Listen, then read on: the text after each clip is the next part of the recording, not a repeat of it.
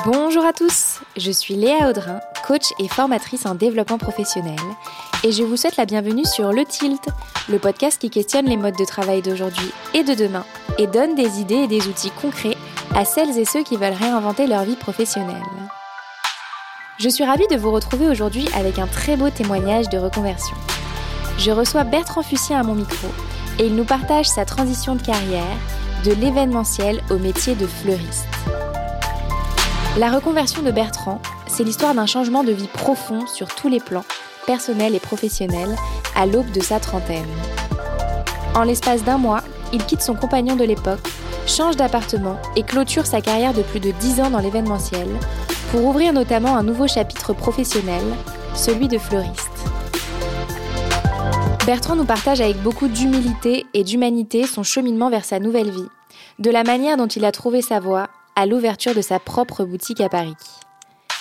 Il revient sur le soutien qu'il a reçu de ses proches, sur la détermination que demande l'ouverture d'une boutique de fleurs, qui plus est en période de pandémie, sur l'importance de la bienveillance envers ses clients et ses collaboratrices, et sur la profonde et belle sensation de se sentir enfin à sa place.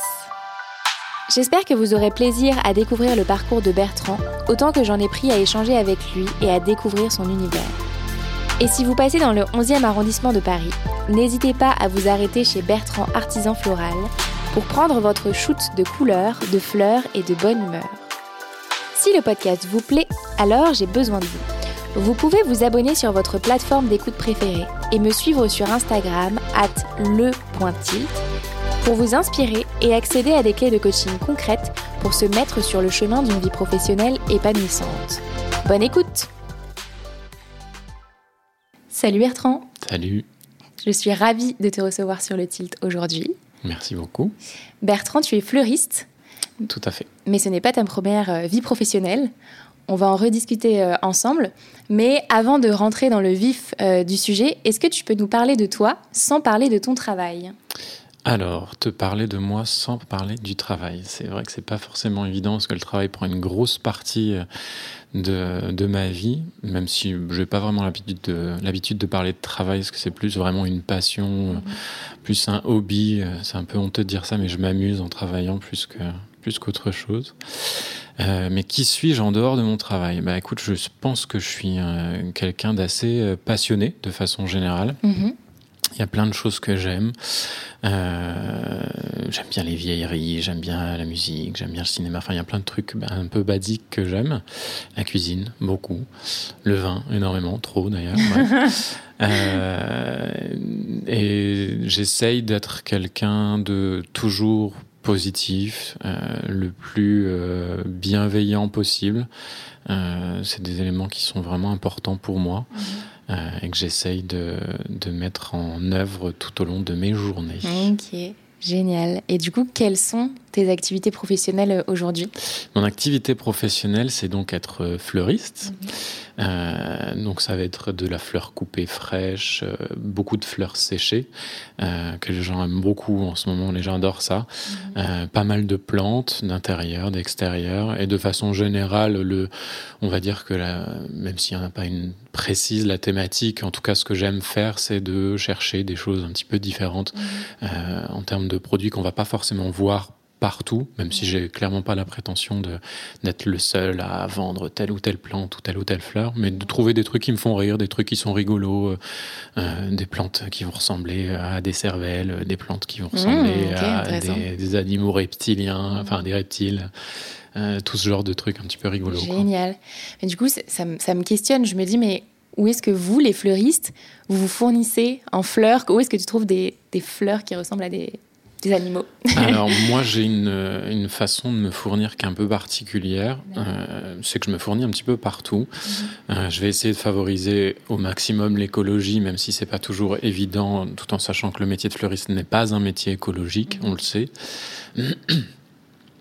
Euh, donc moi, je vais me fournir pas mal à l'étranger, euh, notamment dans les pays du Nord, et aussi à, tout le monde le sait, tout le monde le connaît, euh, aux mines. Donc ça, c'est le marché international de Ringis, où tous les fournisseurs, notamment les fournisseurs d'Île-de-France, enfin pas mal de fournisseurs d'Île-de-France sont représentés pour, euh, pour certaines catégories de produits. Mais moi, je me fournis un peu partout. Ouais, tu, tu, pioches euh, par-ci par-là pour. Euh, ouais, exactement. ok, génial. Et du coup, tu n'as pas toujours été fleuriste dans ta vie Tout à fait. Quelle était ta première vie professionnelle?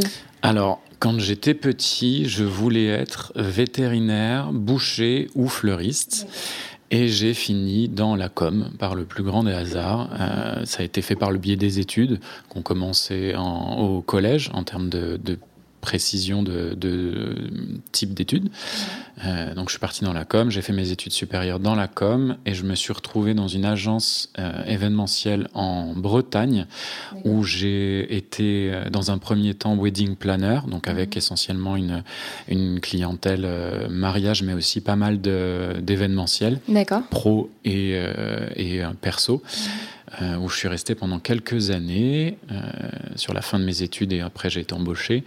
Et à suite à ça, j'ai fait un crochet pendant deux ou trois ans de mémoire dans le secteur du web, euh, tout simplement parce que je me suis fait débaucher par une boîte en Île-de-France qui cherchait un responsable marketing pour des sites internet de vente en ligne. D'accord et de mise en relation sur des, des services, notamment des services à la personne, etc. Et donc je suis resté trois ans dans cette, euh, dans cette boîte-là. C'était très sympa, j'ai rencontré des gens extraordinaires. Et il y a eu un licenciement économique mmh. euh, qui était finalement une bénédiction pour moi parce que ça m'a permis de retourner dans mes premières amours d'événementiel. Mmh. Et je suis euh, donc reparti en agence pendant pas loin d'une dizaine d'années, euh, où j'avais un poste qui a commencé en chargé de projet, qui finissait en directeur prod, mhm. euh, donc à, à, Paris, où ça m'a permis de rencontrer des clients absolument extraordinaires dans des très très grosses boîtes américaines, euh, comme des clients euh, perso pour des petits anniversaires trop sympas, enfin vraiment un panel de, de clients vraiment hyper éclectique. Génial. Donc tu as eu quand même une, une carrière hyper euh, fournie au final dans cette première partie de vie pro, quoi. Complètement. Après, c'était vraiment une première partie de carrière où j'étais vraiment sur un job, euh, notamment en bureau, euh, où il y avait pas mal de prod sur les événements, mais pas mal de temps en bureau. Et au bout d'un certain temps, je me suis rendu compte que le rapport aux gens, me, les gens entre guillemets de la rue, entre, tout simplement, me manquait. J'avais beaucoup de rapports avec mes clients qui, enfin, qui m'appréciait beaucoup et que j'appréciais énormément euh, avec les prestataires, parce que ça c'était vraiment hyper hyper important pour moi d'être fidèle avec mes prestataires, de entre guillemets les traiter de la meilleure façon possible, donc une négociation des deux côtés pour avoir des bons prix pour mes clients, mais aussi des bons prix pour mes prestataires, donc ça c'était vraiment important.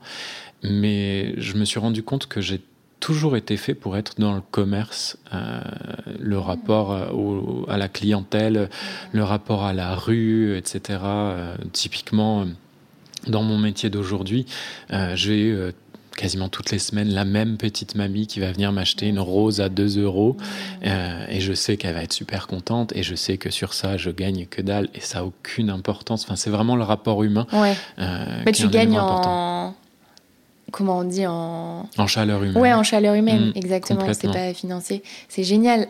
Donc du coup, si je résume, donc toi, tu es normand à la base, c'est ça Tout à fait. Donc Normandie, ensuite Bretagne ouais, pour euh, tes premiers amours en événementiel. Exactement.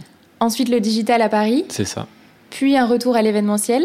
Ouais, à Paris aussi. À Paris également. Et là, tu commences à connecter les points entre tes différentes euh, expériences professionnelles, l'humain, le commerce, etc.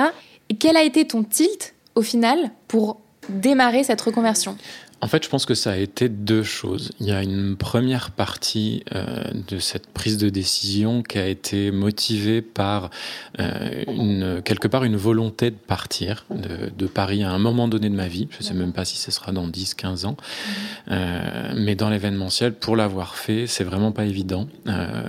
Sans faire de gros clichés de parisianisme, la majeure partie du travail, en tout cas le travail rigolo qui m'amusait, est à Paris. Euh, et de partir en province en restant dans l'événementiel, euh, bon bah t'as vite fait de faire la foire à la saucisse à l'intermarché. Bon, c'était pas forcément ce qui me faisait trop vibrer. Ça te faisait pas envie Pas vraiment.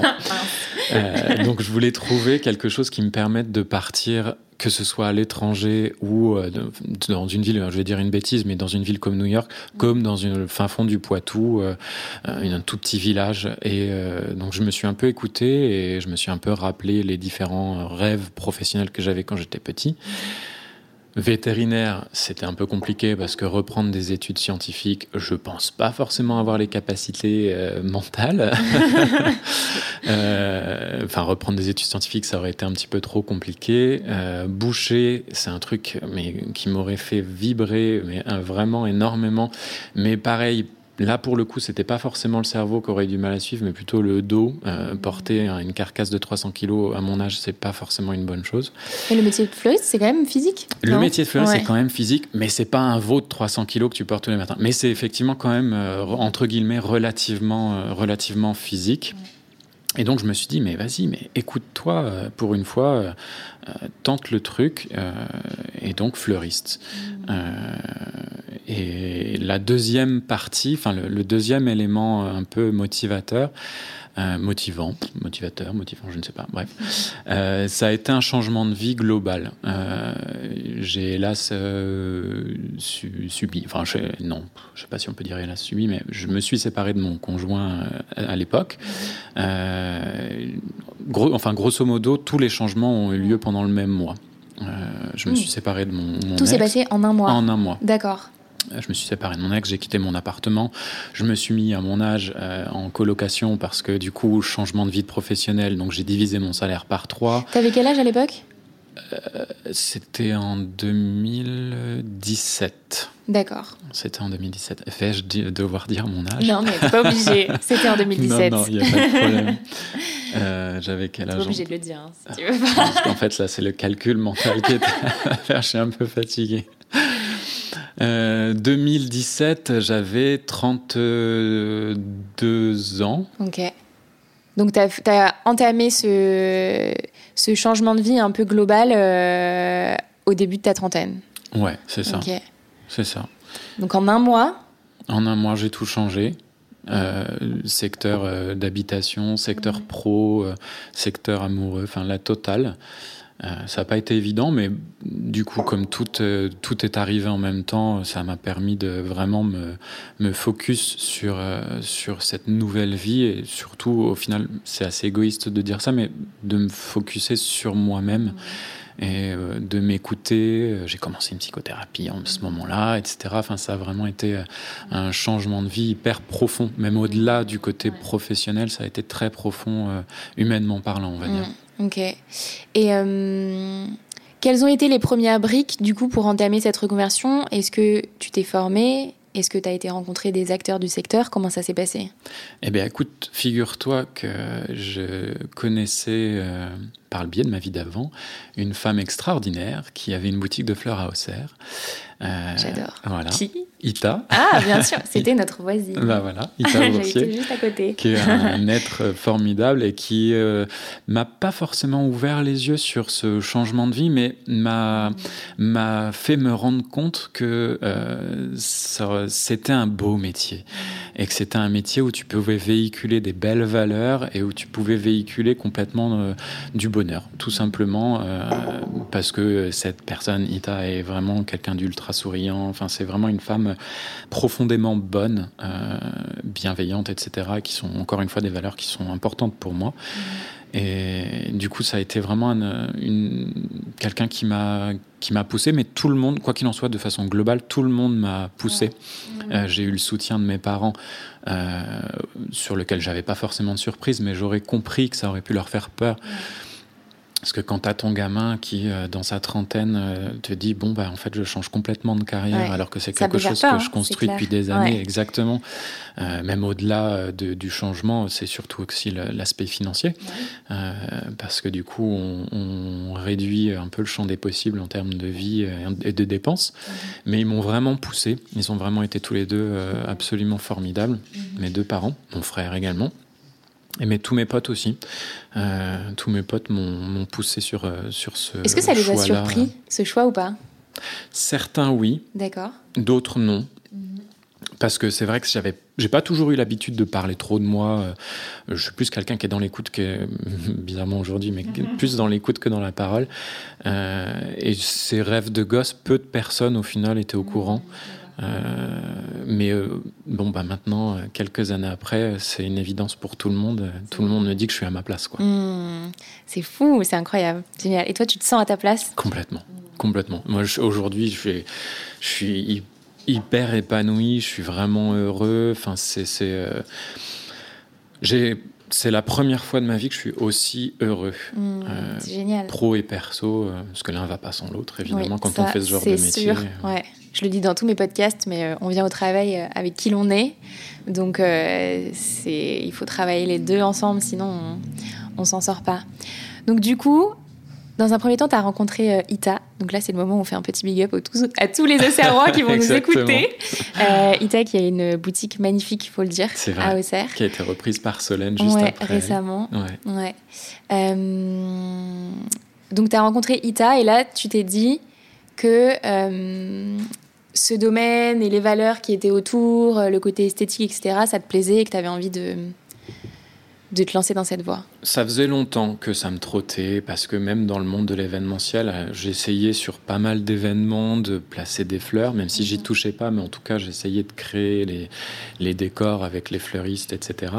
Euh, mais pour le coup, cette personne m'a ouvert les yeux sur la la faisabilité. Euh, c'est-à-dire que, bah, au final, c'était pas tant un rêve, euh, c'était pas tant un fantasme que ça. C'est que c'était possible et c'était possible d'en vivre aussi, parce qu'il faut pas oublier l'aspect financier, il faut savoir vivre.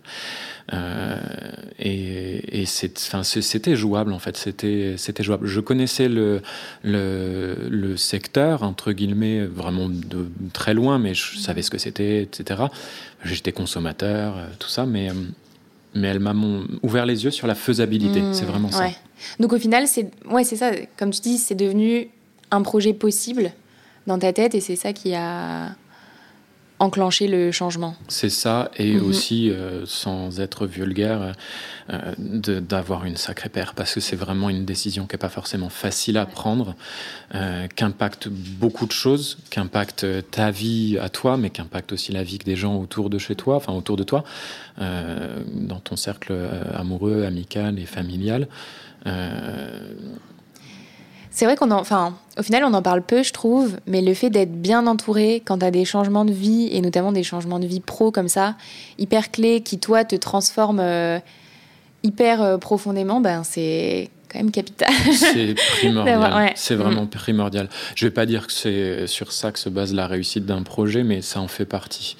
Et le, fait que j'ai tout changé euh, au même moment, ça n'a pas été évident. Mm. Euh, parce que du coup j'ai été soutenu par pas mal de personnes, mais euh, dans mon couple à, l'époque, euh, du coup ça a explosé à ce moment-là, donc j'ai pas pu avoir le soutien dont j'aurais rêvé à ce moment-là, même si je l'aurais eu, c'est certain, la personne à qui j'étais était quelqu'un de formidable, mais, mais la vie a fait qu'on s'est séparés, et voilà, mais mais c'est vraiment important. Petit conseil aux auditeurs, c'est vraiment, vraiment important d'être entouré, d'être compris. Et donc, c'est vraiment important de parler, en fait.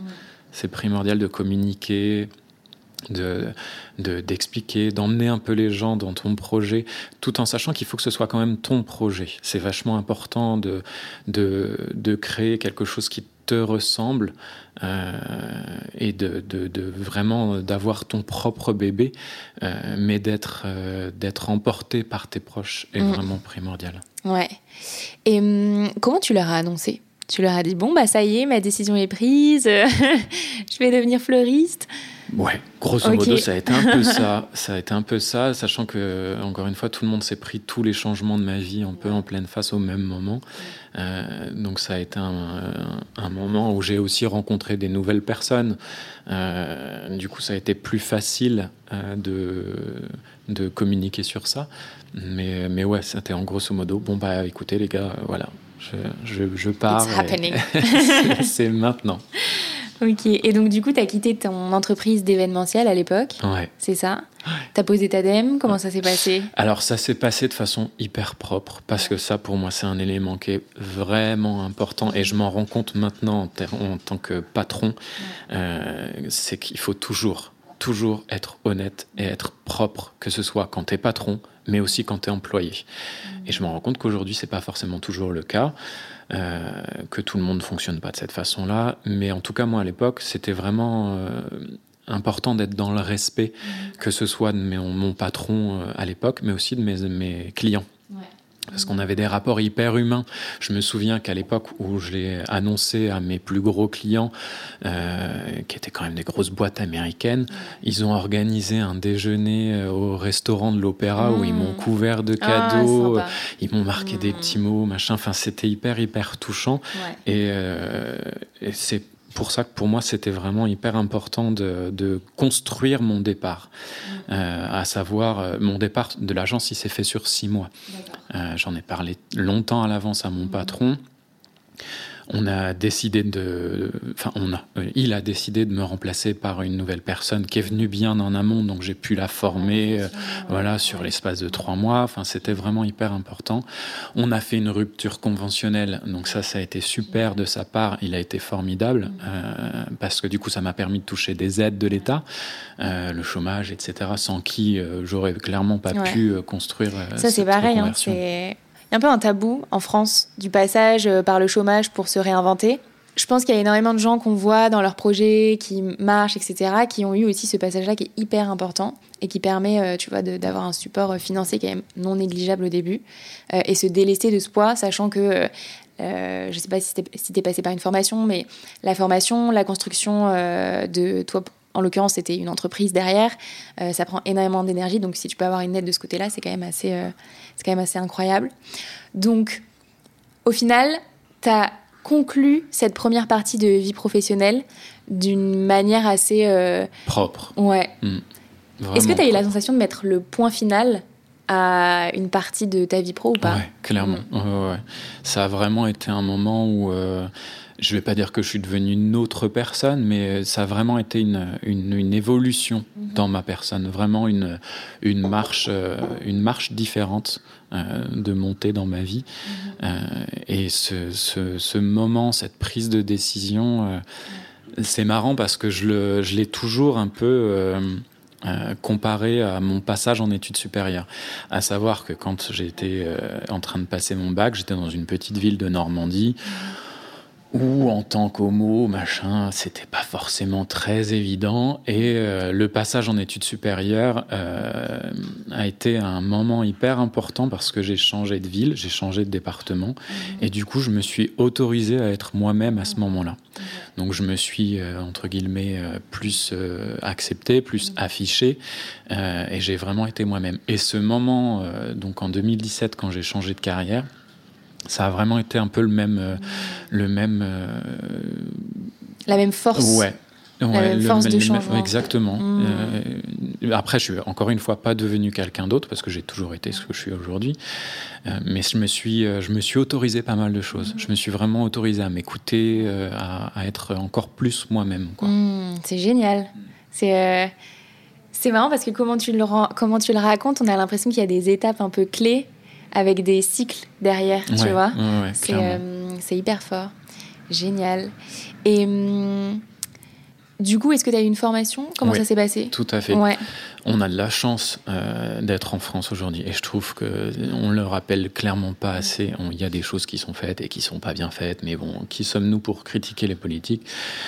Mais on a de la chance d'être en France aujourd'hui parce qu'on a la possibilité euh, de changer de vie que ce soit de vie personnelle, parce qu'on a la chance de pouvoir en fait avoir deux vies ou trois vies ou quinze vies avec euh, des amoureux, des amoureuses différentes, et ça c'est pas donné à tous les pays, à tout le monde, mais on a la chance de pouvoir avoir des vies professionnelles différentes aussi, et on a un soutien euh, de l'État qui est, qui est juste unique et incroyable. Euh, moi j'ai donc j'ai j'ai fait la reconversion professionnelle en, en reprenant l'école. Et donc en touchant le chômage, euh, ça n'a pas été une mince affaire parce que Pôle Emploi c'est très très bien et ils sont ils sont présents etc. Mais Bon, faut quand même se battre. un petit peu pour être, euh, avoir les bonnes informations. Je me souviens qu'en plus à l'époque on était en période électorale avant mm. euh, le début de la formation, donc c'était en mode euh, vous aurez tout ce que vous voulez, vous allez Parce être fallait que les chiffres soient bons à 100%, bah etc. Mais jamais ça a joué en ta faveur.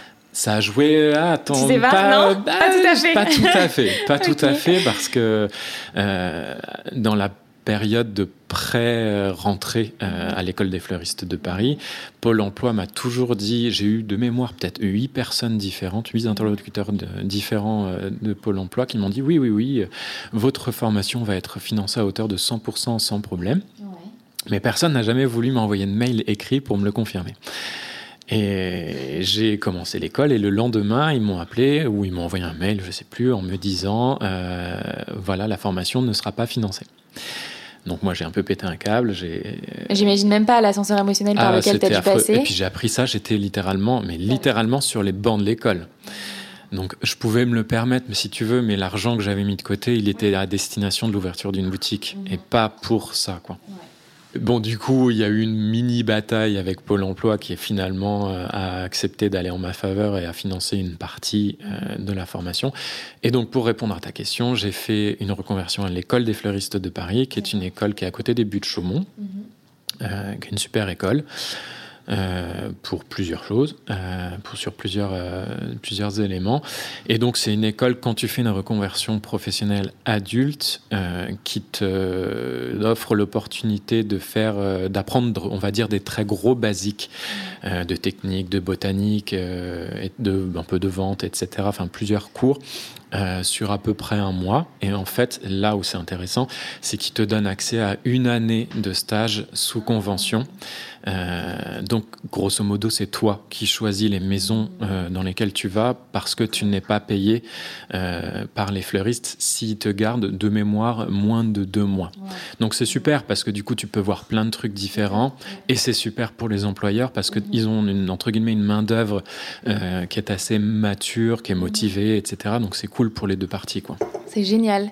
Et. Hum, donc, du coup, tu as fait un mois de formation à l'école euh, des fleuristes de Paris. C'est ça. Et ensuite, quelles ont été les maisons que tu as choisies du coup Alors du coup, euh, à l'époque, je me souviens que mon conjoint m'avait dit "Tu t'y prends un petit peu tard, tu vas pas trouver de stage, machin." Et j'avais commencé en bon enfant de la com à créer un Instagram avant même euh, d'avoir la classique. je fais partie de cette école aussi. Voilà. avant même d'avoir commencé la, la reconversion, du coup, je lui ai dit "Bah écoute." Je sais pas, on verra. Euh, j'y vais entre guillemets un peu au culot. Il y a quelques personnes, euh, je pense qu'il y a quelques fleuristes qui me suivent sur les réseaux sociaux. Mhm. Donc je vais faire un post euh, où je dis voilà les gars je suis dispo voilà mon numéro de téléphone si tu me veux tu m'appelles et tu génial. Parce que du coup à l'époque sur ton compte Instagram tu postais déjà les hum, créations que tu faisais un peu de contenu autour du métier de fleuriste. on avait créé en fait euh, avec mon conjoint de l'époque une euh, enfin ouais un, peu ensemble une, une, une entreprise de terrarium. D'accord. Voilà. à ah l'époque c'était assez tendance. On mhm. commençait un petit peu à en voir partout. C'était assez cher. Mhm. Euh, donc on avait lancé un, un, petit site euh, où on a vu pas mal de commandes. On était, je crois de mémoire, au mois de décembre, on avait peut-être fait deux ou 300 ah terrariums. Et c'est toi qui les faisais? Et ouais, ouais, on les faisait ah ensemble. Et c'était super cool. Et du coup, ça m'avait permis de voir un petit peu comment ça fonctionnait mhm. euh, en termes de consommateurs. Ouais mais aussi en termes de fournisseurs. Parce qu'on allait à Rungis acheter la matière première, etc. Donc c'était assez cool.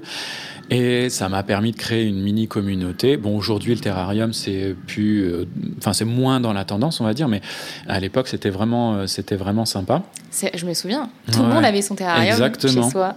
J'avais même des marques qui m'avaient, euh, notamment L'Oréal, qui m'avait commandé des terrariums. Enfin, c'était assez cool. Et du coup, ça m'avait permis d'avoir du contenu sur Instagram. Et du coup, j'avais fait un post en mode je suis disponible. Si tu me veux en stage, tu m'appelles.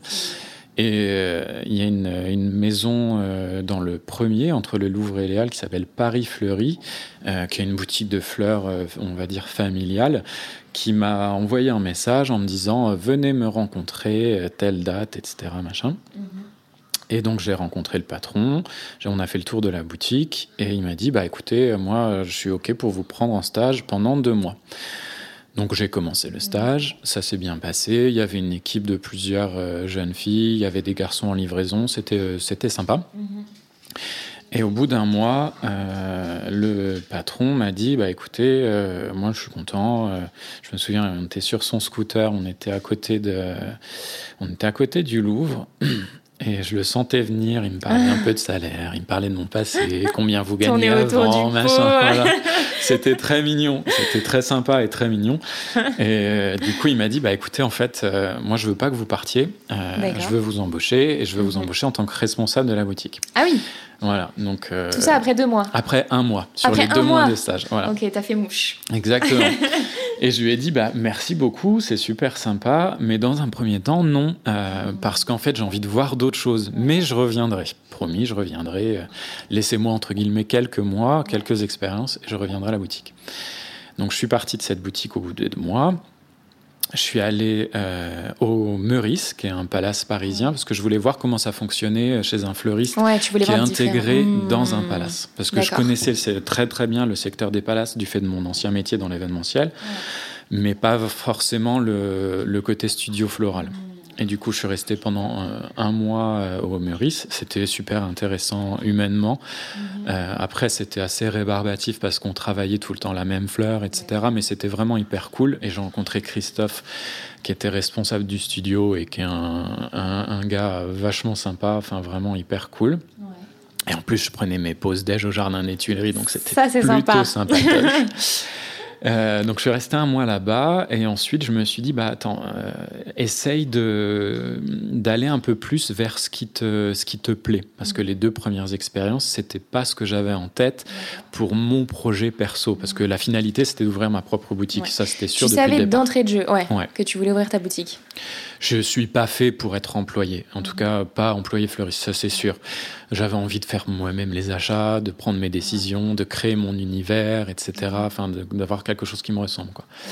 Et je suis allé dans une boutique euh, qui, est au, qui est au 80 de la rue de Turenne, dans le troisième, qui s'appelle Moore, M-O-O-R, qui est une super jolie petite boutique, enfin petite, non, elle n'est pas petite, euh, qui ressemble vraiment à un cabinet de curiosité, qui est vraiment très très mignon, euh, qui a été créé par Morton, qui est un gars du Nord, des pays du Nord, qui est extra, qui a un humour génial, enfin que j'aime beaucoup.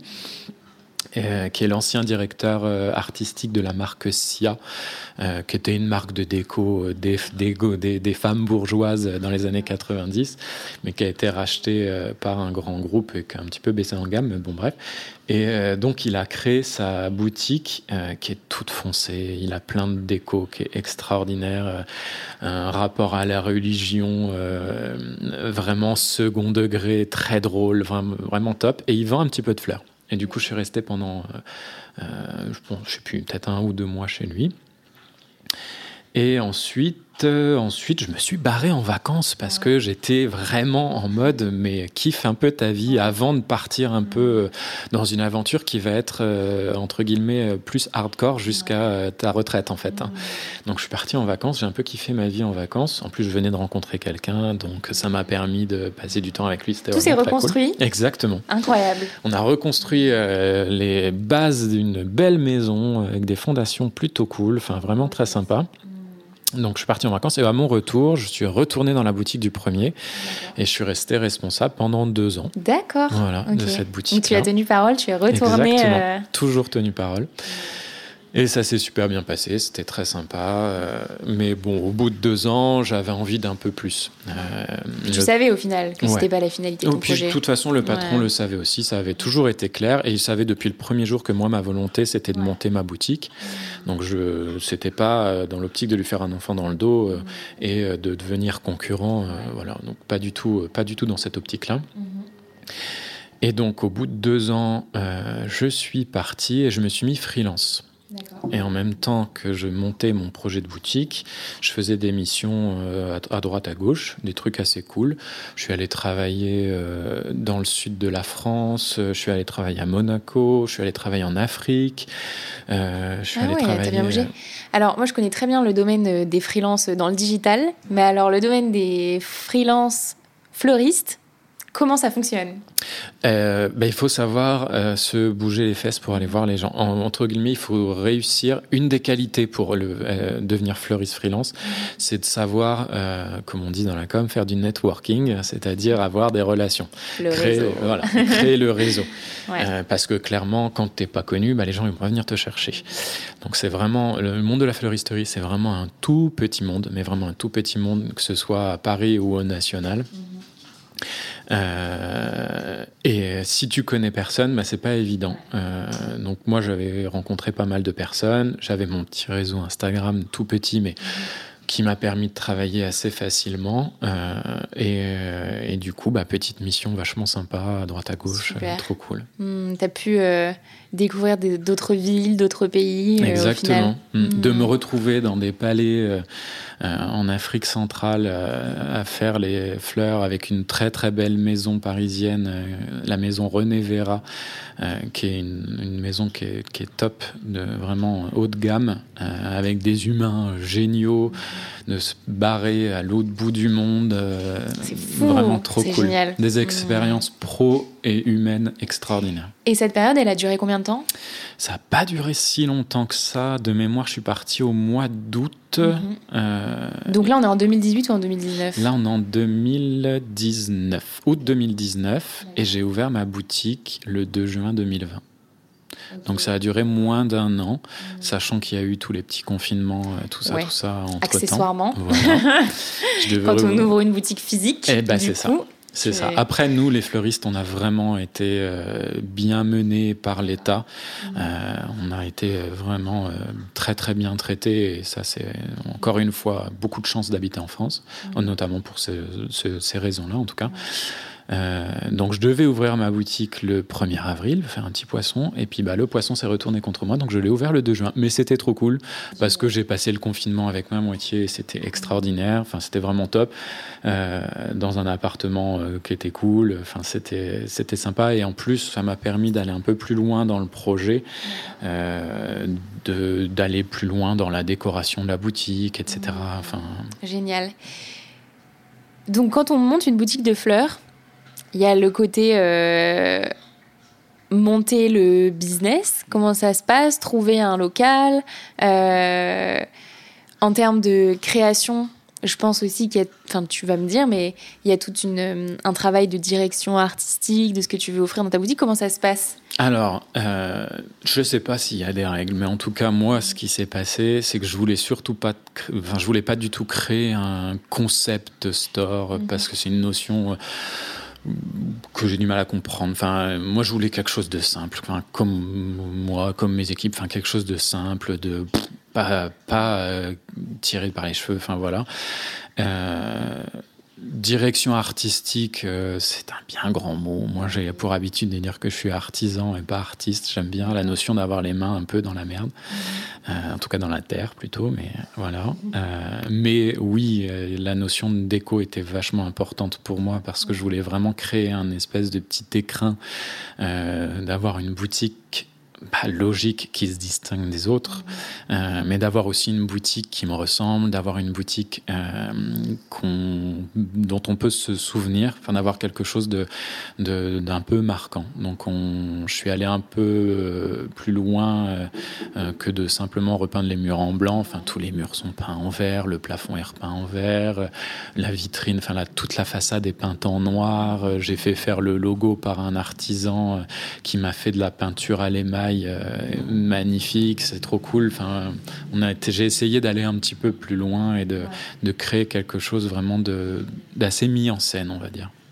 Mais jamais prétentieux. Vraiment quelque chose de, de simple euh, et d'humain. Je ne l'ai pas vu encore, mais je vais aller la voir tout à l'heure, ta boutique. Avec plaisir. Super. Euh, tu es dans quel arrondissement Où est Dans le 11e, elle est euh, au cœur du village Féderbe. Le village Féderbe, donc c'est une partie du 11e qui tourne autour de la rue Féderbe. Quand tu dis village Féderbe, c'est comme si tu disais le Marais ou euh, le Triangle d'Or, ou c'est le nom du quartier. qui tourne autour, autour de la rue Fédère. Mais moi, je suis au numéro 37. Super. Entre le métro Charonne et le métro Fédère-Chaligny. Hmm, génial. Donc, si vous passez dans le coin, vous, pouvez aller dire bonjour à Bertrand. Est-ce que dans tout ce process, tu as eu des doutes, des peurs, des moments où tu t'es dit bon là ça va être compliqué, peut-être que c'était un projet euh, au final euh, pas hyper euh, abouti. Comment ça s'est passé? En amont, aucun. Vraiment aucun. Mhm. je suis quelqu'un, en tout cas professionnellement parlant, qui a confiance en lui. Euh, tout simplement parce que le projet, je l'ai monté euh, vraiment de A à Z de la façon la plus carrée possible. Euh, je me suis mis en relation avec des clubs d'entrepreneurs. je suis allé au... ça, c'est un conseil assez précieux. Mhm. Pour ceux qui veulent faire ce genre d'expérience, je suis allé au, à la chambre des artisans. Mhm. Donc, c'est pas la chambre du commerce, c'est la chambre des artisans qui est réservée de mémoire aux entreprises de moins de 10 salariés et qui m'ont vraiment super bien accompagné. Mmh. J'ai eu une, conseillère qui était extraordinaire. En termes de euh, structure d'entreprise, par exemple genre BP, mmh. enfin budget prévisionnel, ah toute la partie mmh. relou que je déteste. Mais qui au final est euh, importante pour avoir des bases solides. Qui est primordiale. Sans ça, tu cours à ta perte. Parce que ça te permet de te rendre compte de la faisabilité d'un projet ça te permet de savoir si tu peux embaucher, si tu peux te payer, ça te permet de savoir euh, un peu les prix de vente que tu peux faire, parce que tu peux être une boutique un peu haut de gamme dans le 8e ou une boutique euh, plus abordable dans le 11e, ce sera pas du tout le même budget prévisionnel. Ça te permet de voir ce que tu peux euh, dégager pour faire les travaux, etc. Enfin, c'est vraiment hyper, hyper important. Et puis toute la législation relou qui est tout autour de ça, de toujours être dans les règles à fond. Toutes ces choses-là importantes. Quoi. Grosse partie euh, pénible, mais au final, il faut la faire dans le sens où après, tu es au clair. Et tu peux faire ton métier, ton cœur de métier, quoi, euh, plus sereinement. Et le fait d'être bien accompagné, bah, ça te permet de, d'être euh, focus sur d'autres choses. Mm. Moi, j'ai toujours pour habitude de dire chacun son métier. Mm. moi, je déteste la comptabilité. C'est un truc qui me casse les noix, mais comme pas possible. C'est affreux. bah, du coup, j'ai un cabinet comptable et ils font très très bien leur travail. ils vont me conseiller en cas de galère avec le personnel ou en cas de d'aide de l'État, parce qu'on a eu hmm. plein d'aides de l'État, nous, en tant que fleuristes. Euh, exactement, exactement. Mhm. Euh, donc, chacun son métier. Mhm. Complètement. Voilà. Chacun son cœur d'expertise. Exactement. Mhm. Génial. Et du coup, aujourd'hui, ta boutique, tu disais euh, tout à l'heure par-ci par-là que tu avais une équipe. Comment est-ce que ça s'est passé le premier recrutement? Ça doit être un peu spécial comme euh, expérience. clairement. En fait, à la base, euh, mais là, ça c'est aussi un conseil euh, un peu précieux, c'est qu'il faut pas non plus avoir trop confiance en soi. il faut se dire que quand tu es chef d'entreprise et que tu crées une boutique, je sais pas si c'est comme ça pour un bureau, ou en tout cas pour une boutique à pignon sur rue, mm t'accouches as vraiment, euh, tu accouches. Et euh, une fois que le bébé est né, euh, bah, il faut l'accompagner. Et tu peux pas tout faire. Tu peux pas ouvrir ta boutique à 9h le matin, la fermer à 20h30, 7 jours sur 7. J'ai vu sur ton site internet tes horaires. Ouais. Et je me suis dit, alors, on va discuter de ça, parce que comment c'est possible d'avoir une amplitude horaire? Donc, tu es ouvert 7 jours sur 7 7 sur 7, du lundi au samedi de 9h à 20h30 et le dimanche, parce que c'est quand même plus à la cool, on ouvre de 9h30 à 17h30, quand même. Quand même Moi, le dimanche matin à 9h30, euh, je suis clairement pas au taquet. Donc, euh, donc du coup, ouais, tu as, pu euh, recruter une première personne. Ouais. Alors moi, dans, mon, dans ce projet-là, il y avait un élément qui était très important à mes yeux, c'était le personnel et la pédagogie. Quand j'étais en agence, j'ai toujours eu des assistantes ou des assistants, euh, tout le temps, tout le temps. La plupart du temps, je les prenais en école. À l'époque, je m'en foutais de leur salaire parce que c'était pas, ça sortait pas de ma poche. Euh, mais je trouvais ça vachement intéressant de les prendre à l'école parce que du coup, il y avait un échange. Euh, nous, enfin moi, en tant que sachant Euh, je, je, leur apprenais des choses. Et eux, en tant que jeunes, euh, et notamment dans la com, euh, ils m'apprenaient des choses. Je sais que c'est mes assistantes qui m'ont appris comment TikTok fonctionnait. Parce qu'à l'époque, moi, j'étais une grosse quiche. clairement, bon, sur TikTok, je le suis toujours. mais Est-ce que tu es sur TikTok? Non, non. j'y arrive pas. Ah ouais, ouais. Tu aurais un potentiel à être sur TikTok pourtant. En, vrai, on ne dirait pas comme ça, mais j'ai beaucoup de difficultés avec les réseaux sociaux. Ah ouais. ouais. je me Parce force que quand même, énormément. Vous pourrez aller voir. Euh, à, celles et ceux qui nous écoutent. Mais tu as quand même un potentiel humour sur Instagram qui est assez incroyable. Donc, tu aurais un, très bon potentiel TikTok, je pense. Bah, c'est beaucoup de temps. Non, pour moi, c'est vraiment euh, un. Enfin, moi, je parle d'Instagram parce que je suis que sur Instagram et je mhm. crois que je suis sur Facebook parce que c'est un simple relais des posts Instagram. Mais c'est un truc qui me permet de marrer, en mhm. fait, et surtout de passer du temps euh, avec, euh, avec des vrais gens. C'est-à-dire, enfin, c'est très bizarre de dire ça, mais c'est-à-dire que j'ai des gens, des femmes, des hommes en Belgique euh, dans le sud de la France, des gens de tout âge. J'ai euh, des, des, femmes un peu âgées euh, qui vont m'envoyer des photos de leur jardin. C'est génial, qui vont dire Ah, j'ai ça qui a poussé. Alors que jamais elles ont mis les pieds dans ma boutique et jamais elles ne mmh. mettront les pieds dans la boutique, mais du coup, qui vont me, me, donner mes limites des recettes, des trucs, enfin vraiment le côté hyper humain. Mmh. et ça, c'est vraiment super. La communauté, hein. Instagram, on l'oublie parfois, mais c'est quand même le meilleur, un des meilleurs leviers pour construire une communauté euh, sympa, engagée. Moi, je trouve que euh. c'est vraiment un double tranchant et je voulais surtout pas être un influenceur à la con, euh, à courir après le nombre de, de followers, machin. Là, aujourd'hui, je crois que j'ai entre 5 et 6 000 personnes qui me suivent, qui sont très gentilles de me suivre. Euh, mais moi, mon but, c'est vraiment pas euh, de, de, de, de, devenir une page Insta énorme. Mon but, c'est d'avoir une communauté sympa, en fait. T'es authentique et les gens qui se. Pense, en tout cas, j'essaye euh, d'être moi-même, tout simplement. Quoi. S'il il y a des relous qui m'emmerdent, ben, je leur dis, crotte, et tu dégages. Et s'il il y a des gens sympas bah, c'est trop cool. C'est que du bonheur, en fait, tout simplement. Donc, on n'a pas parlé de cette première ou ce premier employé. on va y arriver. Alors, pardon. Euh, alors, ma première employée euh, s'appelle Nina Legrand. Euh, et c'est une jeune femme extraordinaire, humainement parlant et professionnellement parlant. En fait, moi, je, suis arrivé à un moment donné, donc j'ai passé l'été, j'ai ouvert donc le 2 juin, j'ai mhm. passé l'été tout seul euh, à la boutique. Ouverture, fermeture, tout ça, machin.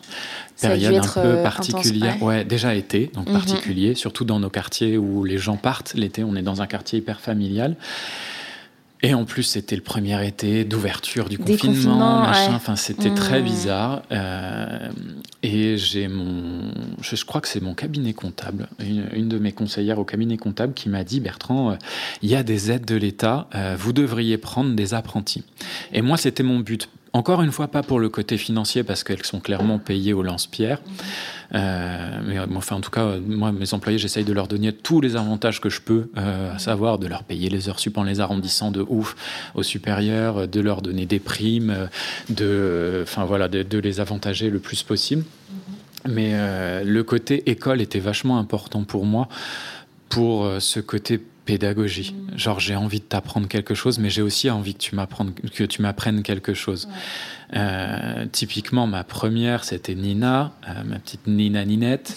Euh, qui écoutera peut-être. en tout cas, gros bisous. qui est une nanette qui a une, une, une fibre artistique extraordinaire. Et du coup, j'ai essayé de pousser sur, ce, sur cette, cet aspect de sa personne. Euh, donc ça a été top. Euh, on a eu du mal, enfin moi j'ai eu du mal en tout cas à me séparer euh, parce que du coup c'était sa première année de CAP. Donc quand tu fais fleuriste, tu as le stade CAP qui dure un ou deux ans, et ensuite tu as le stade BP, donc brevet professionnel, qui dure un ou deux ans, et ensuite brevet de maîtrise, etc., qui est plus rare. Et euh, elle voulait continuer. Et elle était euh, à une période de sa vie où elle voulait vraiment un peu kiffer. Euh, vraiment, elle était en reconversion professionnelle aussi. Beaucoup moins avancée dans sa vie professionnelle. C'était plutôt une reconversion, si ma mémoire est bonne, d'école. Elle était en école d'art et elle voulait apprendre un peu la fleuristerie. Euh, et euh, du coup, elle m'a dit bon bah solution 1, euh, si vous êtes d'accord, euh, moi je suis trop chaude pour rester chez vous parce que c'est trop bien, la vie est tranquille, euh, vous me laissez faire ce que je veux, on fait les achats ensemble, c'est trop sympa, vous nous emmenez en Hollande, machin. Ah, c'est voilà. chouette. Mais solution 2, j'ai envoyé mon CV dans une grande maison qui est hyper moderne, qui est trop sympa, qui s'appelle De Beaulieu, qui est un très beau fleuriste euh, vers Pigalle, qui fait pas mal d'événementiels, beaucoup d'abonnements, beaucoup de, de trucs très cool. Euh, et elle m'a dit, s'il me prend, j'irai chez lui. S'il me prend pas, franchement, mais reprenez-moi. Et elle a été prise. Et elle a été prise. Ah là là. Donc j'étais, il y avait une toute petite partie de moi hyper égoïste qui s'est dit eh merde, elle ne reviendra pas. Mais euh, j'étais quand même super content pour elle parce que c'est typiquement le genre de maison qui lui correspond vachement bien et où elle va apprendre plein de choses. Donc ça s'est super bien passé avec elle. Euh, j'ai eu une deuxième employée, euh, enfin euh, apprenti, euh, avec qui ça a été différent euh, et où ça s'est du coup terminé à sa première année de CAP. Et là, du coup, j'ai euh, suis reparti avec euh, deux jeunes filles. Euh, ma petite Lola, euh, Lola Lolette, euh, qui est un petit bout de femme extraordinaire. Et avec elle, c'est hyper intéressant parce qu'on a une façon de on a une façon de- d'appréhender la vie euh, assez différente. C'est euh, typiquement une, une jeune fille d'aujourd'hui euh, qui va avoir un style d'aujourd'hui, une façon d'appréhender les réseaux sociaux d'aujourd'hui. Enfin, vraiment, on est pour le coup pas du tout de la même génération et c'est hyper précieux. Euh, on s'entend vraiment très très bien, je l'apprécie énormément et euh, elle, euh, elle travaille très très bien, donc ça c'est super. Donc là, Lola a fait euh, sa deuxième année de BP chez moi. Et euh, j'ai une deuxième jeune fille qui s'appelle Atina. Euh, on peut pas l'inventer, elle, son nom de famille c'est Fleury. Atina Mais Fleury. non. voilà, Mais c'est exceptionnel. c'est extraordinaire. Mais non, quand t'as reçu son CV. Ah, ben je me suis dit, mais c'est génial, c'est- super. Donc, euh, donc Lola et Atina, incroyable. ouais, c'est top. J'adore. Et on est sur une jeune fille complètement différente de Lola, très posée, très euh, calme, euh, mais euh, une soif d'apprendre incroyable. Euh, et je détecte un potentiel assez fort. Donc, euh, bon, il faudra pas qu'elle écoute le podcast tout de suite, sinon ses chevilles ne vont pas rentrer dans la boutique. Mais bon, en tout cas, une équipe de deux jeunes filles qui m'accompagnent et qui m'épaulent, ce qui Mhm. me permet bah, de pouvoir répondre à des podcasts. Ça, En plein après-midi, trop un cool. jeudi. Exactement. Euh, mais ça me permet bah, Mhm. de pouvoir euh, prendre du temps à faire ma paperasse, Mhm. euh, en tout cas, enfin la partie un peu plus sombre de- que tu es obligé de faire quand tu es patron. Ouais. Et deux jeunes filles sur lesquelles j'espère pouvoir m'appuyer sur le long terme euh, assez rapidement en tout cas. Mais c'est top, un Les- bel échange. Génial. Et hum, donc, à quoi ressemble ton quotidien aujourd'hui? Eh ben, le quotidien aujourd'hui. Alors, une journée chez Bertrand Artisan Floral, elle commence euh, tôt le matin. On arrive entre 8h30 et 9h. Euh, je suis en général tous les matins accueilli par une, euh, une dame euh, qui habite dans le quartier et qui, tous les matins, depuis des mois, m'apporte un cannelé. Tous les matins. Mais non. C'est beaucoup trop chou. Mais c'est trop beaucoup mignon. trop mignon. C'est pas bon pour ma ligne, qui est catastrophique. Tous les matins, tu manges le cannelé. Donc tous les Ah, matins, je mange un cannelé. Si je suis pas là le premier, elle donne le cannelé à mes apprentis en leur disant vous ne le mangez pas. ah oui, c'est pour c'est que Bertrand, pour toi. voilà. Ah oui, très bien. Et Sympa. on s'entend super bien. C'est une dame qui a vécu euh, en Russie, en Angleterre et qui a une bibliothèque extraordinaire. Elle m'offre régulièrement des bouquins. Ah, chouette. c'est voilà. tu retrouves le côté humain. Euh, Exactement. C'est pour ça que je suis, je. Mmh. commerçant. C'est vraiment euh, ce côté-là que C'est j'aime. trop bien. La force de la vie de quartier, c'est exceptionnel quand On même. est dans un village. Quand je te dis le village Féderne, Ouais. c'est vraiment un quartier qui porte très très bien son nom Mhm.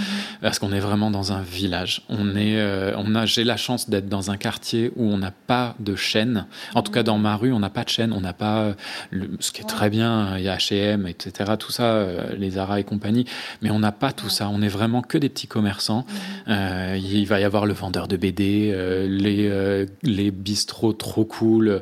Euh, il y a un autre fleuriste dans la rue avec qui je m'entends super bien qui s'appelle Amapola, qui est un fleuriste qui est là depuis 21 ans dans le quartier, qui est tenu par Jackie et je me souviens plus le prénom de son, son, son bras droit, qui sont deux bonhommes trop trop sympas. C'est les premiers que je suis allé voir avant même d'annoncer à ma mère que j'avais trouvé le local et à mon père. Je suis allé voir euh, Jackie chez Amapola et je lui ai dit bonjour, voilà, je vous veux vous prévenir avant que vous l'appreniez par euh, le postier ou je suis qui dans la rue. Euh, je vais m'installer en face, mais ne vous inquiétez pas, on va pas avoir les mêmes boutiques. On va pas vendre les mêmes produits. Euh, je pense qu'on peut plus être complémentaire que concurrent. Et en tout cas, moi, j'ai toujours travaillé en bonne intelligence mhm. euh, avec les fleuristes qui étaient autour de chez nous euh, dans le premier, par exemple, à savoir, bah, si te manque de l'eucalyptus, si tu es en galère sur tel ou tel produit, tu m'appelles, je te le file, il n'y a pas de problème. Aujourd'hui, je vends pour donner un exemple, je vends pas d'orchidées parce que ma boutique est à l'ombre et euh, je veux pas qu'elle euh, s'abîme avant d'aller chez les clients. Et c'est un produit assez fragile. Je sais que lui, il est orienté différemment, donc il peut sans doute plus se le permettre que moi. Donc, dès qu'on me demande une orchidée, je leur dis allez voir Jackie en face, tout de suite. Mhm. Et c'est comme ça que j'entends euh, la, la, vie de concurrent, entre guillemets, même si le mot je l'aime pas trop. Donc voilà, gros quartier trop cool. Il y a Sensitive à côté, qui est une boutique qui vend euh, euh, plein de déco, plein d'objets un peu ethniques, trop trop sympa. il va y avoir Princesse Lala qui va vendre des petits bijoux de créateurs et plein d'accessoires trop cool. Enfin, j'en oublie plein, mais vraiment, c'est un, quartier qui est, qui est vraiment super. Et donc, parce que je Donc, le cannelé du matin. Le cannelé du matin, le petit café qui va bien. Je je vais pas m'en remettre. Voilà. Tous les matins. Elle est tellement chouquette. Je, pourrais, euh, enfin, je l'aime d'amour. Euh, donc tous les matins, c'est la partie, moi je trouve un peu rigolote, mais qui est pas forcément la plus facile, c'est qu'il faut sortir l'extérieur. Mhm. Et chez nous, l'extérieur, il est euh, assez conséquent. Euh, tu verras tout à l'heure quand tu iras voir la boutique. On, chez moi, toutes les plantes sont en cache-pot. J'ai pas un seul pot plastique euh, apparent. et il faut sortir tous les pots. On a pas mal de choses à l'extérieur, donc faut tout mettre en scène, tous les jours, on essaye de faire un extérieur différent. On distingue les plantes d'intérieur des plantes d'extérieur pour que ce soit plus compréhensible pour les clients, mais on essaye de changer un peu les meubles de place, machin. Enfin bon, voilà, sans, bon, dans la limite du raisonnable, parce qu'on n'a pas non plus un extérieur de 300 mètres carrés, mais donc on essaye de faire un truc un peu sympa. Donc on, fait notre extérieur. Ensuite, on va faire un petit point euh, sur nos fleurs, euh, arrivage de fleurs fraîches deux à trois fois par semaine.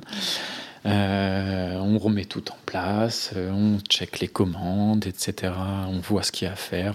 Tous les jours, je fais une to-do list mhm. euh, que j'essaye d'adapter à mes deux apprentis. Euh, bon, ça se voyait plus l'année dernière parce que là, les, celles de cette année viennent de débuter, mais en tout cas, j'essaye toujours de trouver, euh, les, de faire les to-do list en adéquation avec les humains. C'est-à-dire que l'année dernière, j'en ai une qui aimait pas trop travailler la terre, bah, elle travaillait plus les fleurs coupées, mmh. l'autre elle faisait plus de jardin, elle faisait plus les abonnements, etc., les entretiens de bureau, etc. Voilà.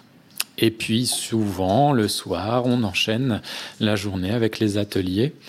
Euh, parce que donc du coup nous on fait pas mal de fleurs fraîches, fleurs mhm. séchées, plantes tout ça, mais on fait aussi beaucoup d'ateliers. Euh, ça c'est il y a que moi qui les qui les anime. ouais. Mmh, toujours. D'accord. Euh, atelier, on fait un petit peu d'atelier terrarium, mais ça c'est un peu moins demandé aujourd'hui. On fait beaucoup beaucoup d'ateliers fleurs coupées mhm. où j'apprends aux gens à travailler la fleur coupée. Je vais jusqu'à leur apprendre comment on fait un emballage de fleuriste, etc. D'accord les petits tips pour euh, conserver les fleurs euh, le plus longtemps possible, tout ça. Et pas mal d'ateliers fleurs séchées, où là c'est un atelier qui est très particulier chez moi, dans le sens où tu fais ce que tu veux. Si tu veux faire une cloche, tu fais une cloche. Si tu veux faire une couronne euh, murale, tu fais une couronne murale. Si tu veux faire un accessoire, un miroir, un machin, enfin tout. Et grosso modo, tu viens les mains vides. Euh, et si tu me dis, bon, bah, je veux faire une cloche, tu repars avec une cloche. Donc, en fonction de ce que tu veux faire, je te donne les accessoires euh, et tu as le droit d'utiliser toutes les fleurs euh, séchées qui ah, sont dans la boutique. Ok. Et il y en a bien. pas mal. Ok. J'en ai vu un peu sur ton Instagram, c'est hyper beau. J'en ai vu avec des couleurs hyper flashy et tout, j'adore. J'aime bien aussi. C'est un sacré parti pris. Euh, j'avais un peu peur parce qu'on est dans un quartier, comme je disais, assez familial. Mais moi, j'aime beaucoup la couleur, j'aime beaucoup les mélanges de couleurs et euh, j'avais un peu peur que ça plaise pas forcément. Et au final, les gens adorent. Les gens kiffent et les gens comprennent mon goût et, et ça fait, c'est vraiment hyper, hyper agréable. Donc ouais, pas mal de fleurs assez, assez Trop bien. Mais pas que. Et du coup, les ateliers, c'est pour qui? Les ateliers, c'est de 7 à 77 ans. Concrètement, euh, ouais, même plus, exactement. Euh, les ateliers, je commence pour les petits à partir de 7 ans, mhm. euh, parce qu'avant 7 ans, et notamment pour Terrarium, avant 7 ans, c'est pas forcément évident de, leur garder, de garder leur attention. et puis après, c'est pour tout le monde. de se croire. On fait souvent des EVG JF, euh, enterrement de vie de jeune fille. Bon, pas mhm. trop de VG, hein, pour l'instant en tout cas. J'ai pas beaucoup de VG où on leur apprend à faire des couronnes de tête. Euh, mais pourquoi pas Moi, j'adorerais. Moi, je serais super content. Euh, où elles arrivent en petits groupes euh, et elles repartent toutes avec leur couronne ou leur bouquet ou leur truc. c'est trop cool. Quoi. Trop bien. Mm. Ok, génial. Euh, Comment ça s'est passé l'ouverture de la boutique? Tu as eu des curieux du quartier qui ont été tes premiers clients? Comment ça s'est passé le 2 juin? Ça a été mais extraordinaire, mais vraiment fantastique dans le sens où j'ai alors déjà il y avait beaucoup de curieux parce que moi j'ai repris une ancienne boutique euh, qui a une vitrine bombée, classée, euh, trop jolie. Elle est toute petite, hein, la boutique elle est grande comme un chiotte, mais elle est vraiment trop mignonne. Euh, et grosso modo, avant moi, c'était une boutique de bijoux un peu tribal, un peu tag américain, enfin des bijoux assez, assez gros. Mhm. Enfin gros, c'est immonde de dire ça. C'était très mignon, mais c'était c'était pas du tout le style d'aujourd'hui de la boutique en tout cas. Et du coup, j'ai retapé euh, vraiment l'extérieur. Euh, si tu regardes des photos d'avant, ça ressemble pas du tout à ce que c'est maintenant. Donc il y a eu pas mal de gens qui étaient curieux, des gens de l'immeuble, euh, mais aussi des gens du quartier. Et d'ores et déjà, j'ai eu un accueil qui était assez incroyable, assez cool. En plus, les travaux se sont faits pendant le confinement, donc euh, mmh. c'était pas évident. Fallait faire ça silencieusement pour euh, garder des rapports sur l'extra long terme avec la copropriété euh, sympa, tu vois. Enfin, c'était pas. Parce que tu n'avais pas le droit de faire les travaux, si. J'avais le droit de ah faire les travaux, mais je voulais pas trop emmerder le monde ah parce que les gens étaient chez eux, bah quoi, tu vois. Donc, voilà. Mmh. Euh, mais à partir du 2 juin, c'était une ouverture qui était euh, extrêmement stressante parce que 2 juin 2020, ouverture, 5 juin 2020, fête des mères. Fête des mères en fleuristerie, on est sur un des trois plus gros moments. Donc ça, moi je connaissais je connaissais le quartier, mais je connaissais pas du tout les habitudes de consommation des gens en termes de fleurs, etc. Donc euh, pour gérer les achats, ça n'a pas été évident. Je me suis pas trop merdé, ça, a été, ça s'est plutôt bien passé. Euh, donc ça a très bien démarré euh, et ça n'a pas cessé de croître. Mais démarrage assez stressant, mais excitant et euh, accueil euh, de ouf. Enfin, que ce soit les gens, euh, les consommateurs, les clients, qui ont été vraiment très sympas et qui ont compris assez rapidement l'ambiance de la boutique, qui l'ont trouvé jolie, tout ça, qui m'ont fait plein de compliments. Euh, et puis, bon, ça, je devrais pas le dire, mais bon, je vous le dis quand même.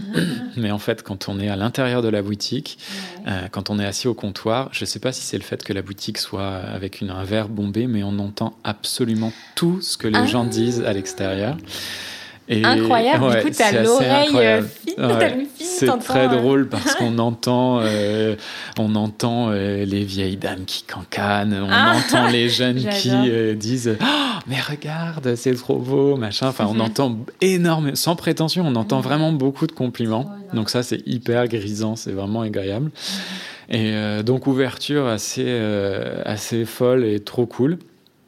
Et très, très rapidement, j'ai eu des habitués. Mais euh, au bout de deux mois, j'avais euh, pourtant euh, les bouquets, les plantes, c'est des choses qu'on, allez, bon, les plantes, c'est une durée de vie très longue, mais les, les fleurs, c'est une, deux semaines, allez, on va dire voilà. Et j'ai eu très très vite des gens qui sont revenus et qui sont maintenant des habitués. J'ai, enfin, je ne saurais pas si on peut le calculer. Il faudrait y faire un peu plus attention, mais je, je pense que j'ai 70% d'habitués. Ah oui? Ouais. Je m'emballe peut-être. Non, je suis peut-être pas 70% d'habitué, mais j'en Ah, ai même beaucoup. 50, même, même si c'était la moitié, Ouais, euh, ouais. c'est énorme. Alors que ce soit, comme je disais tout à l'heure, à la mamie qui va venir m'acheter juste une rose. Oui, euh, tu me disais en off que tu avais une mamie qui venait toutes les semaines ouais. T'acheter une chouquette. rose. Trop chouquette. Elle, elle est adorable. Je suis sûr qu'elle n'entendra jamais le podcast, mais si elle l'entend, mon Dieu, mais je vous aime, madame, je vous trouve trop mignonne. Faut lui installer l'app. Mais oui, c'est adorable. Elle vient toutes les semaines, voire toutes les deux semaines, euh, m'acheter une petite rose à 2 euros et c'est trop mignon. Mais j'ai aussi des clients qui reviennent très régulièrement avec des budgets beaucoup plus conséquents. Et bon, le budget, c'est important parce que je suis chef d'entreprise, mais c'est pas ce que je vise en premier lieu. Ouais. C'est vraiment le rapport humain qui est hyper Mhm. important. Quoi. Et alors, je sais pas si tu vas en parler ou pas, mais est-ce que tu es rentable aujourd'hui sur ton projet? Comment ça se passe? Je suis hyper sain. Je suis bien. hyper sain. euh, je suis, pour tout te dire, d'après mon cabinet comptable, anormalement sain. Ah ouais, ah, Euh, ma marge n'est pas bonne. Pour tout te Mhm. dire, ma marge n'est pas bonne. Euh, mon comptable me tanne pour que j'augmente mes prix. Ouais. Mais moi, je m'en fous. Je ne veux pas. En fait, la boutique, elle est toute noire, avec les logos dorés, elle est ancienne, machin, donc elle peut faire peur. Je vais pas te dire que c'est comme quand tu rentres chez Dior où euh, tu te fais une petite crottine en te disant, oh là là, je vais me faire juger.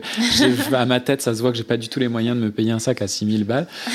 mais donc on n'est pas du tout sur cette optique-là. Mais je me suis toujours dit que cette boutique-là, elle pouvait faire un peu luxe, un Ah, peu peur. d'accord. Donc euh, j'ai pas envie d'être un fleuriste cher. J'ai des produits hyper chers. Euh, je vais avoir des tiges de fleurs à 10 balles, mais parce que c'est des tiges euh, de fleurs qui sont genre soit un peu rares, soit vraiment cool ou machin. Mais Animaux. Voilà, exactement. Euh, mais je vais avoir des produits vraiment pas chers, des petites plantes à 5 euros, machin. Enfin, vraiment, euh, de tout est abordable. Donc ma boutique est rentable. Euh, mon business plan euh, a été monté de façon euh, pessimiste. Je voulais vraiment faire un business plan en me disant je vais pas gagner d'argent, ça va être horrible, je vais devoir me saigner aux quatre veines, etc. Donc le, le business plan est largement rempli. Boutique saine et Je, suis, euh, professionnellement parlant, apolitique. Je parle jamais de politique sur les réseaux sociaux, euh, etc. C'est vraiment pour moi, euh, c'est pas que c'est vulgaire, mais c'est que ça regarde personne. Je trouve que c'est quelque chose de très personnel.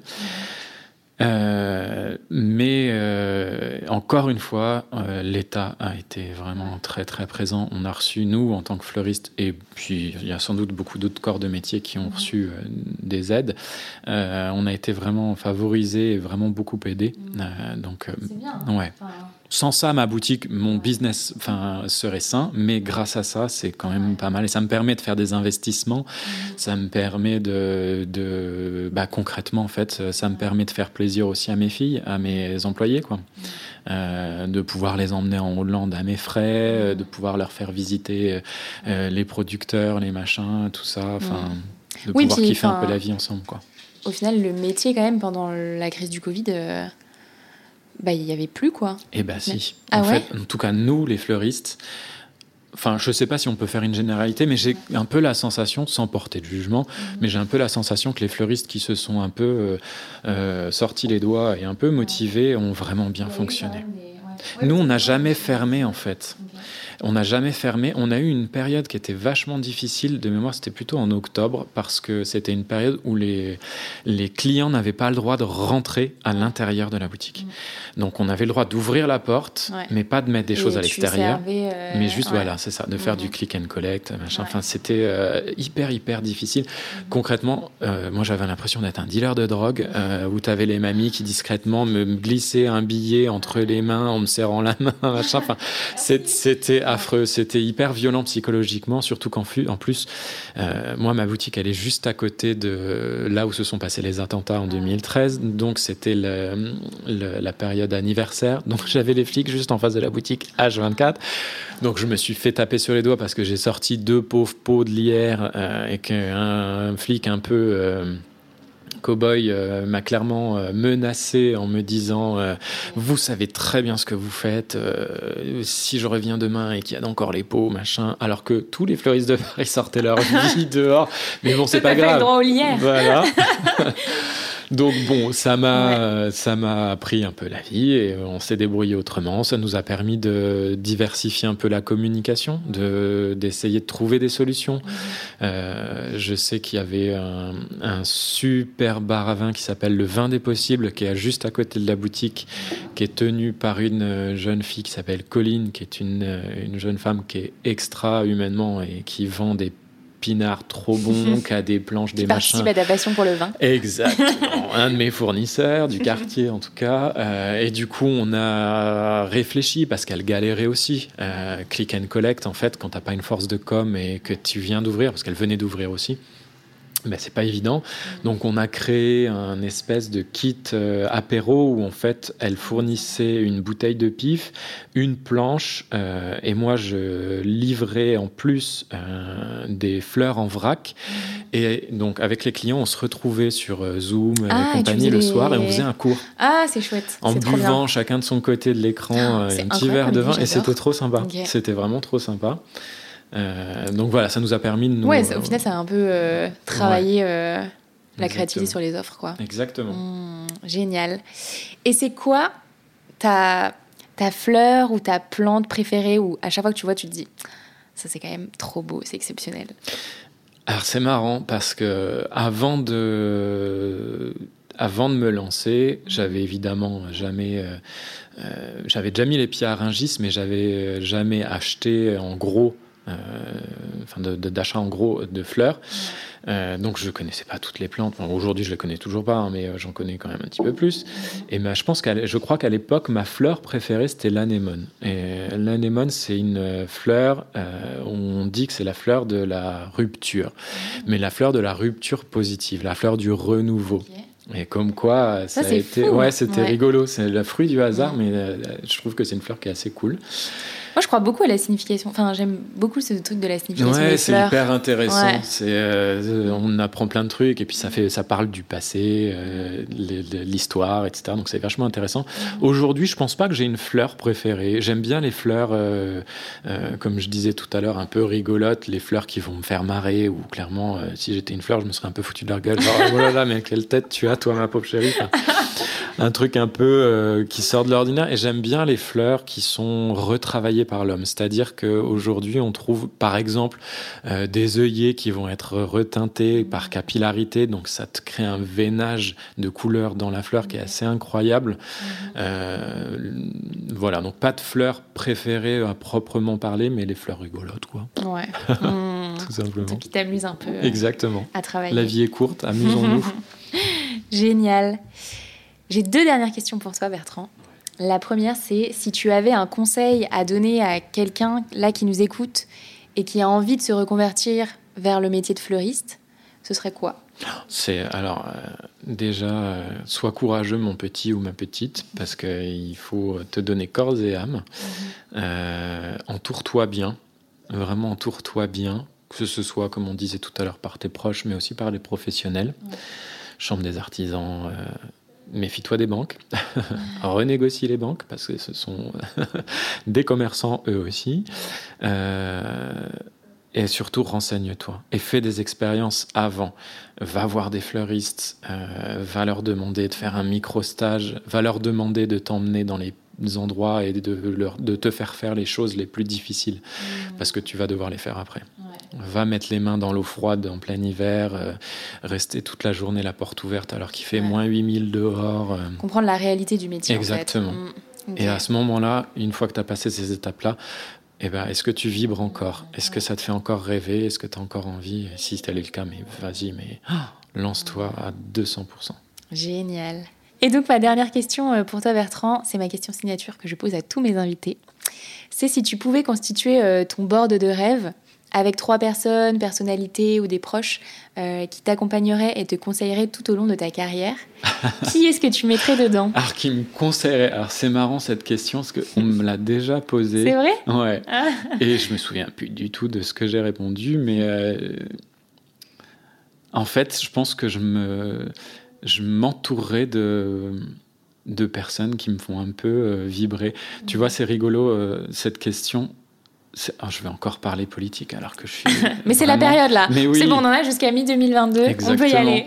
Mais tu vois, je, je pense que je m'entourerai d'une personne intelligente, genre euh, Christiane Taubira, euh, mais qui me fait, euh, qui m'émeut au plus haut point par son intelligence, sa culture, son bagou, sa force et sa beauté. Je trouve que c'est une femme qui est très très belle de l'extérieur comme de l'intérieur. Donc je, je, rêverais euh, de, passer un soir, de l'inviter à dîner euh, et de passer un soir avec elle à, discuter, à débattre. Mm-hmm. Euh, je pense que je m'entourerais aussi de d'un élément, on va dire, un élément un peu de détente quatrième degré, genre un bon gros Gérard Depardieu ah. ou un Benoît Poulvorde qui clairement vont me vider ma cave, mais euh, au moins qui vont me faire rire. Exactement. je sens, tu vois, il y a un repas où tu vas bien bouffer, tu vas rire, ça va être n'importe quoi, mais un truc rigolo.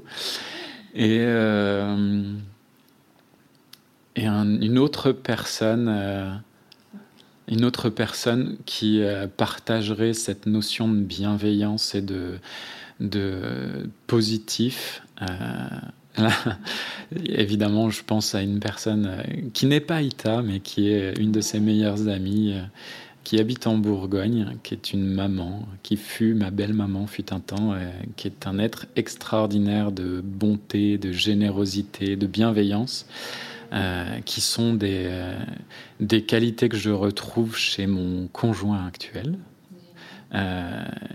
et ouais, une troisième personne, en tout cas, mixé par toutes ces personnes de bienveillance. Génial. Ça serait important. Sacré board. Christiane Taubira, Gérard Depardieu et un mix entre euh, ton compagnon, une ex-belle-maman et la valeur bienveillance. C'est ça. Bon. Ça promet un repas assez sympa, hein, je pense. Mmh. Pas mal, on les verra bien là autour de la table. Exactement. Avec des fleurs tout autour et là on est nickel. Génial. Merci beaucoup Bertrand. Merci à toi. Pour ton partage de ton expérience, c'est hyper chouette. Euh, et là, on, va, on va se lever, on va aller visiter ta boutique. Allez, c'est parti. À bientôt. à très bientôt. Merci beaucoup d'avoir écouté cet épisode du Tilt. J'espère qu'il vous a inspiré et peut-être même aidé. Si vous aussi, vous avez envie de vous reconvertir, que ce soit vers le métier de fleuriste ou vers un tout autre secteur. Et comme vous êtes encore là à m'écouter, c'est certainement que cet épisode vous a plu.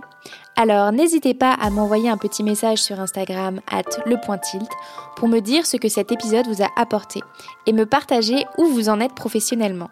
C'est toujours un plaisir de vous lire. Vous pouvez également vous abonner au podcast sur votre plateforme d'écoute préférée, Apple Podcasts, Spotify, Deezer, bref, là où vous m'écoutez, pour ne pas louper la sortie des prochains épisodes. Merci encore et à bientôt